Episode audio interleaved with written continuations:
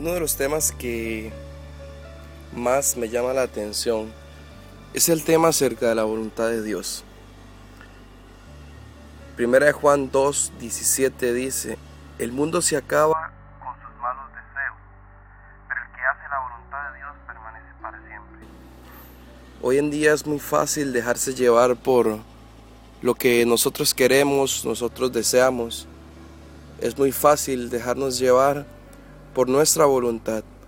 Pero cuando nosotros empezamos a dejar que sea la voluntad de Dios la que se establezca en nuestras vidas, es cuando empezamos a comprender y a entender que la vida cobra sentido para nosotros. Pero normalmente queremos hacer lo que mejor nos parezca o lo que necesitamos. Hace poco en un post ponía algo que impactó a mucha gente y eso dice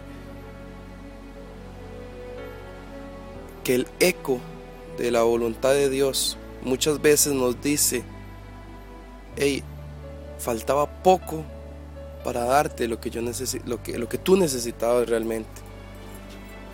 Y eso es lo que está pasando, el eco de la voluntad de Dios está hablando fuertemente en nuestras vidas hoy en día, diciendo, detente, espérate, escucha y búscame. Así que no tengas miedo, no te desesperes y lucha y continúa haciendo la voluntad de Dios, esa voluntad que es perfecta, esa voluntad que es agradable y esa voluntad que perdura para siempre.